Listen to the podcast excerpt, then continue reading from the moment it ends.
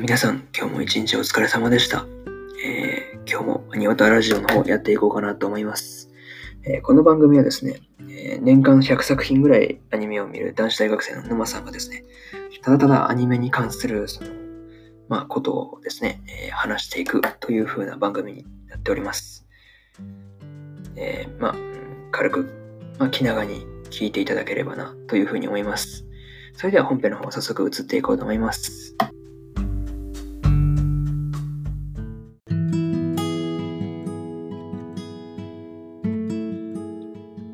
はい、えーそれでは本編の方入っていこうと思います。今日はですね、ラピスリーライツの第2話の感想をね、えー語っていこうというふうに思います。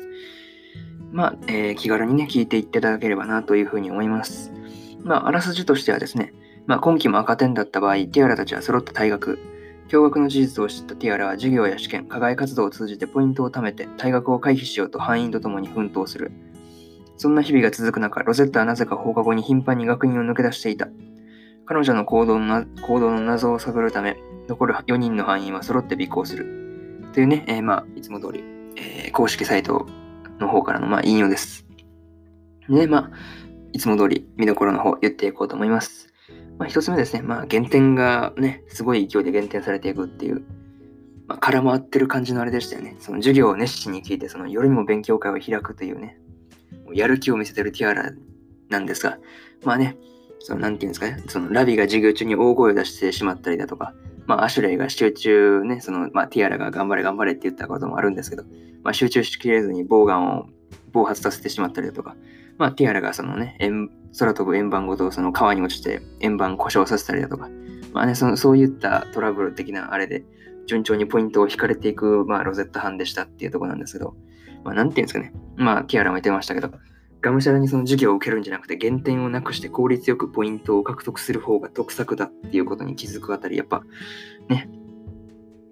まあ確かにね、もう自分をまあ見てて、うん減点なくした方が早くねとか思ってたら、そう言っちゃったんでね。やっぱそうするんかなとか思ってたんですけどね。はい。でね、まあ、二つ目ですよ。まあ、あらすじ通りね、そのロゼッタが不審な動きをしてるってとこで、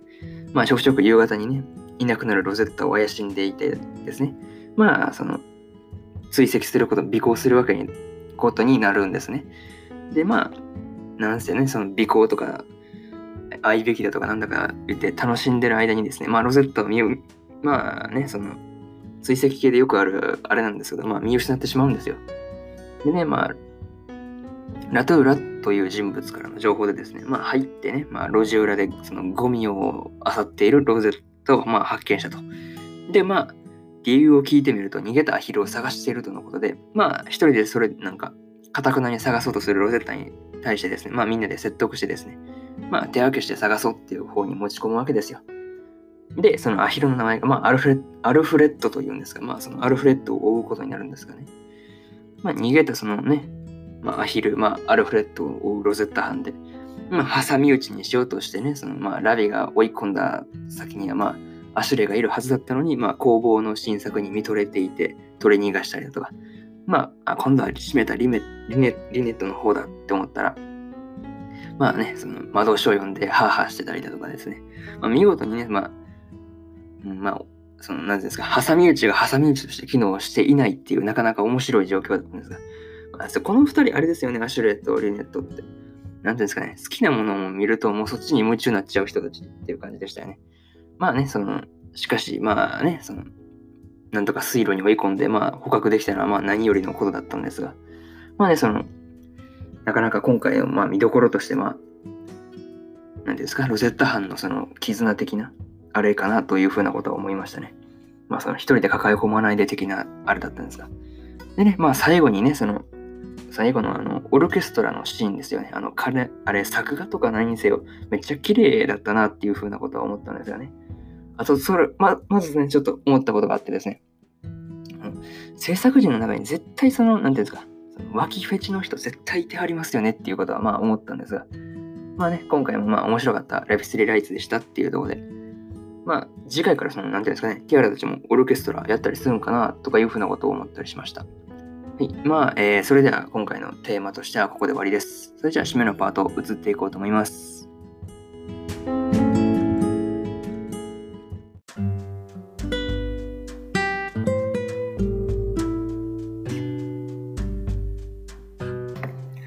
はい、えー、それでは、うん、締めのパートに入ろうと思います。今回の話はどうでしたでしょうか？まあ、これからも基本アニメの感想を、まあ、このアニオタラジオの方では発信していこうと思っておりますので、まあ、ぜひご興味持てた方、また聞きに来ていただけると嬉しいです。それじゃあまた次回のラジオで会いましょう。バイバイ。